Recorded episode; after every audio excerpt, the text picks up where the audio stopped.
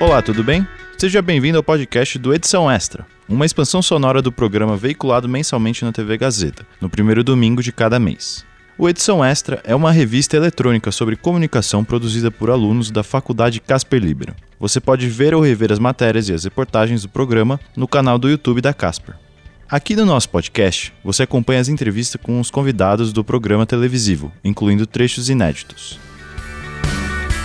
Você sabe de que forma a criação de perfis online de pessoas falecidas pode se tornar uma ferramenta poderosa no processo de luto? Além disso, você conhece todas as fases do luto? Para entender como funciona essa etapa da vida, eu te convido a acompanhar a entrevista produzida pela aluna Beatriz Folini com a psicóloga e especialista em luto Juliana Correia. Juliana, o que é o luto e qual o período do luto? Luto é um processo natural de reação a qualquer perda?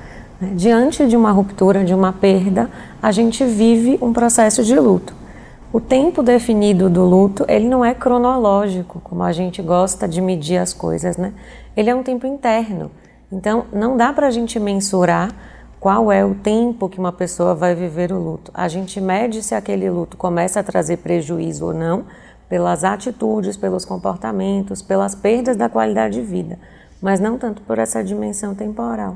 O que o luto pode causar em uma pessoa e como reverter isso? Como a gente falou que o luto é um atravessamento de uma perda, ele é um processo, um processo de elaboração. Então a gente tem quem era o sujeito antes dessa perda e quem passa a ser o sujeito depois dessa perda.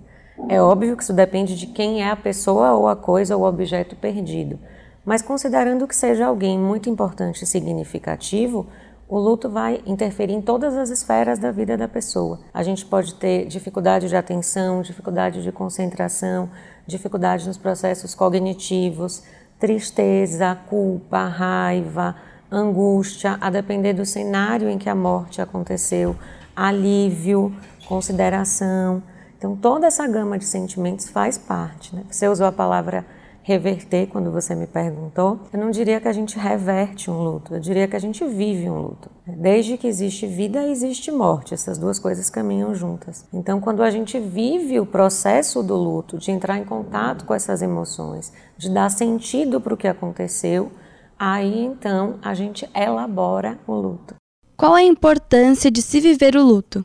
A importância de se viver o luto é justamente poder ter conhecimento do que aquela perda trouxe de mudança para a sua vida. Né? Se a gente pensa em perder algo, alguém muito significativo, a gente tem um antes e depois muito claro sobre quem a gente era e quem a gente passa a ser. A gente tem um conceito quando a gente fala de luto que se chama mundo presumido.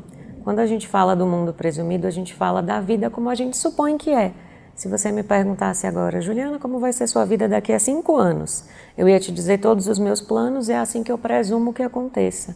Se algo acontece fora desse script, isso já está rompendo o meu mundo presumido. Então, isso exige da minha mente uma readaptação à realidade, uma aceitação das mudanças. Então, toda vez que a gente se depara com luto, a gente precisa elaborar o que aconteceu, cumprir as tarefas do luto e dar um significado para quem a gente passa a ser, para como o mundo passa a ser, como a vida passa a ser depois daquela perda. O que leva uma pessoa a buscar ou criar as redes sociais de alguém já falecido? Quando você me pergunta das redes sociais, eu fiquei pensando bastante, né? E de começo acho que foi o que mais me chamou a atenção sobre o tema. Mas na verdade, eu acho que as redes sociais elas são um novo meio da gente viver os lutos. Eu fico pensando que na história da humanidade a gente sempre ritualizou e homenageou os mortos, diferente da cultura, da religião, de que divisão a gente tivesse. Então, do mesmo jeito que tem um memorial enorme para o 11 de setembro, tem um memorial enorme para o Holocausto, quando a gente está vivendo aquela perda e tentando entender o que, é esperado da vida agora, a internet também entra como uma ferramenta de conexão entre as pessoas que estão vivendo aquele luto, né? E entra como uma possibilidade de continuidade de contato com aquele assunto, com aquela pessoa que foi perdida. Então, na verdade, as redes sociais são mais um meio para uma coisa que a gente, enquanto civilização, já fazia, né? E um meio que talvez seja incrível por poder ser acessado de muitos lugares diferentes, por comunidades completamente diferentes, né? Como as redes sociais podem ajudar a pessoa a lidar com o luto? As redes sociais podem ajudar as pessoas a lidarem com o luto quando elas conseguem formar essas redes de conexão de pessoas que estão enlutadas e elas podem ser suportivas umas com as outras. Isso não é terapia, né? mas isso pode ser um viés terapêutico, porque na nossa comunidade a gente tem dificuldade em ficar com a dor do outro.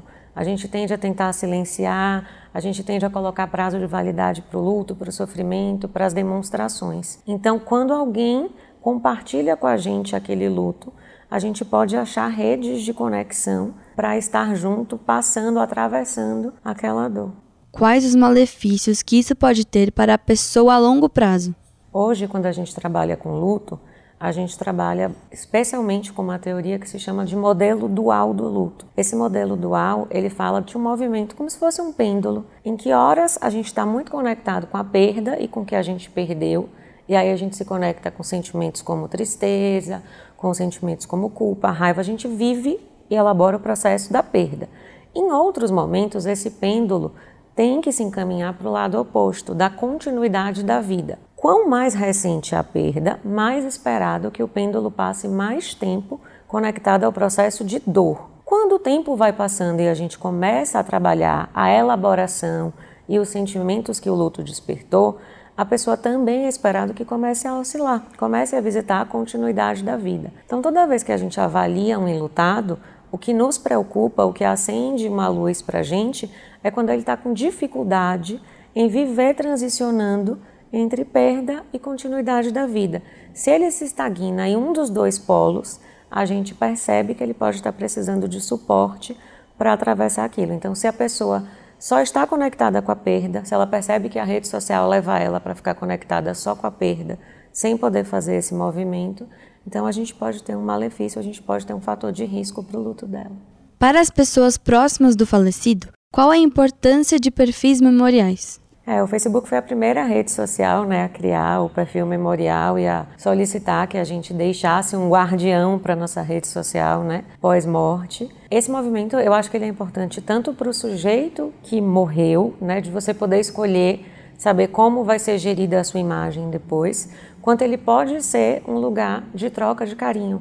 Na pandemia, muitas famílias né, discutiam que não teve velório, que não teve missa de sétimo dia ou culto de outra religião e do quanto isso fez falta, porque muitas vezes esse é o momento que a família mais recebe afeto, em que ela está mais presente perto de outras pessoas.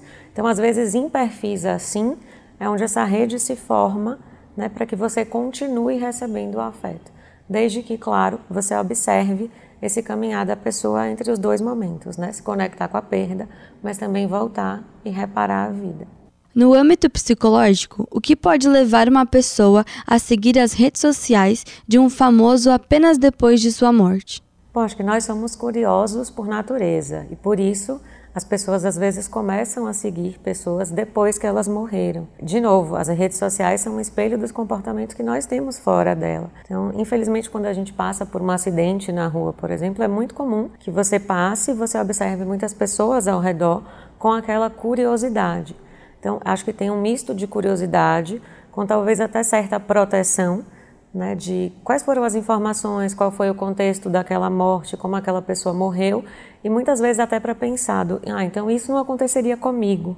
Né? Essa morte ela foi muito diferente, ela foi muito específica, eu estou muito protegido dessa realidade. Mas em essência somos todos muito curiosos, então quando uma notícia se propaga muito, vamos todos atrás de entender o que, que aconteceu. Existem etapas para se passar pelo luto? Durante muito tempo se falou em fases do luto, né? como se ele pudesse ser um processo lógico sequencial em que uma emoção viesse depois da outra. À medida que as pesquisas avançaram no tema, ficou claro que não se vive um luto em processo, não se vive um luto em fases. A experiência relatada pelos enlutados é muito mais de uma mistura quase caótica de todas as emoções ao mesmo tempo. Quando o conceito de fases do luto foi estabelecido, ele parecia uma escadinha, em que uma coisa viria depois da outra e, portanto, a gente nunca retrocederia. Então, se eu estivesse na aceitação, eu nunca poderia voltar para a negação, para a culpa. E na prática não funciona assim, porque nós somos sujeitos né, a situações.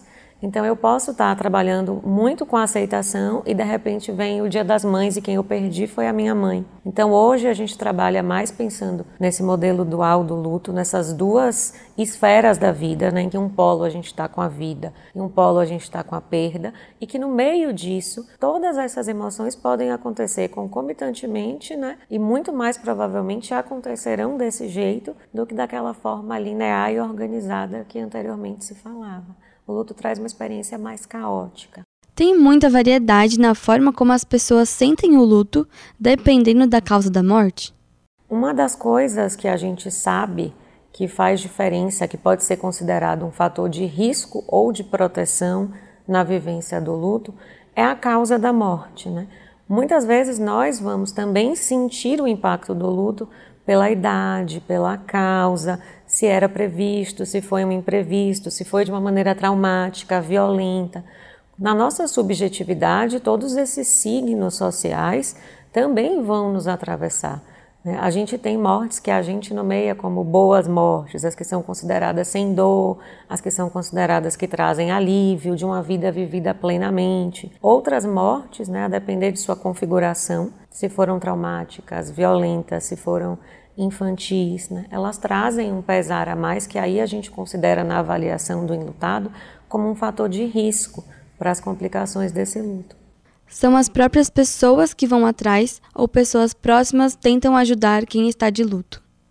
Hoje em dia, se tem no Brasil uma rede crescente né, de profissionais especialistas em luto. O luto ele é uma demanda específica, ele exige um conhecimento específico para atender e geralmente acontecem os dois movimentos. Tanto os pacientes enlutados procuram um espaço terapêutico. Acho que a gente, enquanto sociedade, tem vencido os preconceitos e as barreiras sobre terapia, então tem se falado mais sobre saúde mental as pessoas se sentem mais à vontade de procurar, de reconhecer que elas precisam falar, de que elas precisam de um espaço seguro para serem acolhidas, validadas, ouvidas e, simultaneamente, as pessoas ao redor né, em sua preocupação, também muitas vezes orientam. Por que, que você não procura terapia? Acho que a terapia pode te ajudar a passar por isso. Então a gente tem os dois movimentos. Muitos pacientes autonomamente chegam em busca da terapia e outros vêm trazidos por alguém que já passou por aquilo ou que conhece os benefícios da terapia e traz. Dependendo da forma que a pessoa costuma lidar com o luto, isso pode contribuir para outras doenças mentais, como ansiedade, depressão e estresse?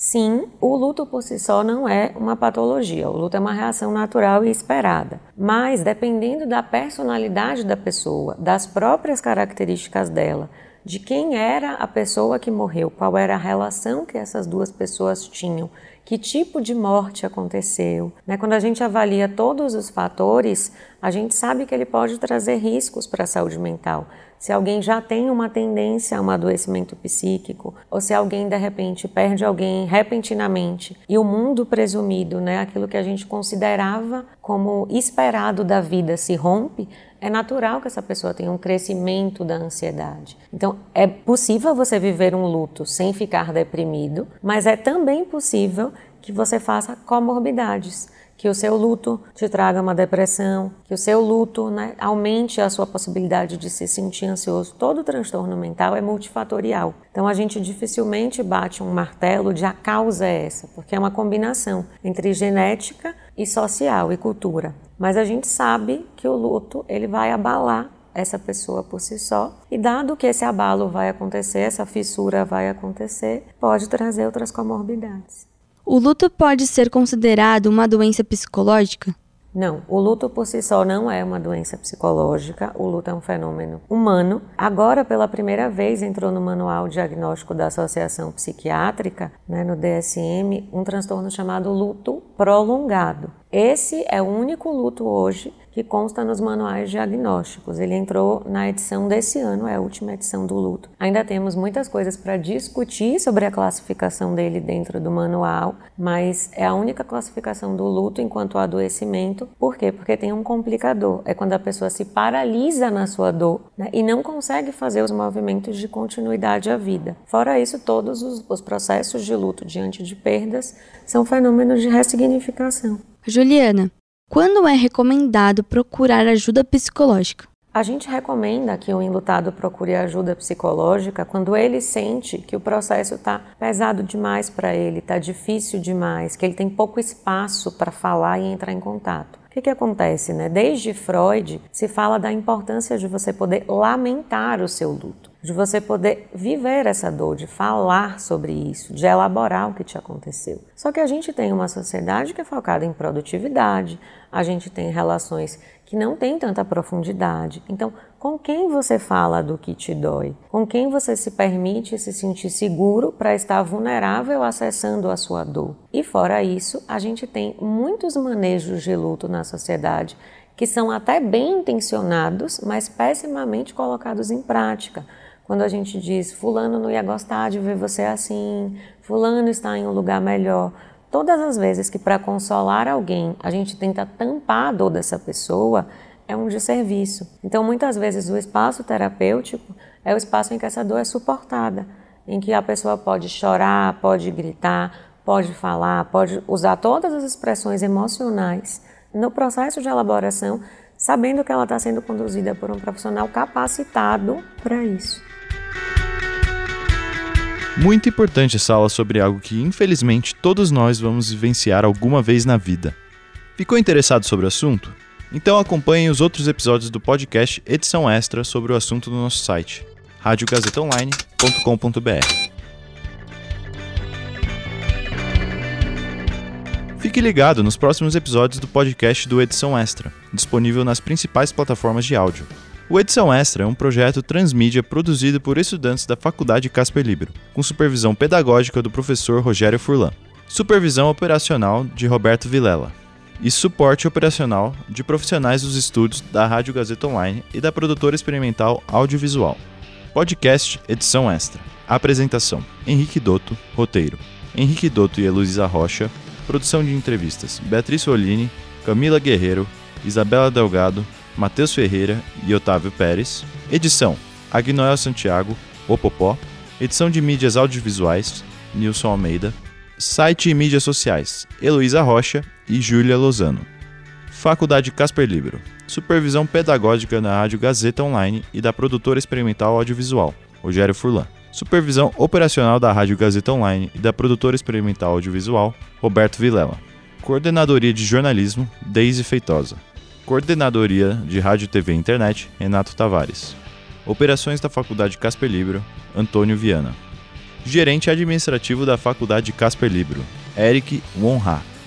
Diretor da Faculdade Casper Libero, Marco Vale. Fundação Casper Libero. Superintendente geral da Fundação Casper Libero, Sérgio Felipe dos Santos. Presidente da Fundação Casper Libero, Alípio Rodrigues Lineira. Até a próxima!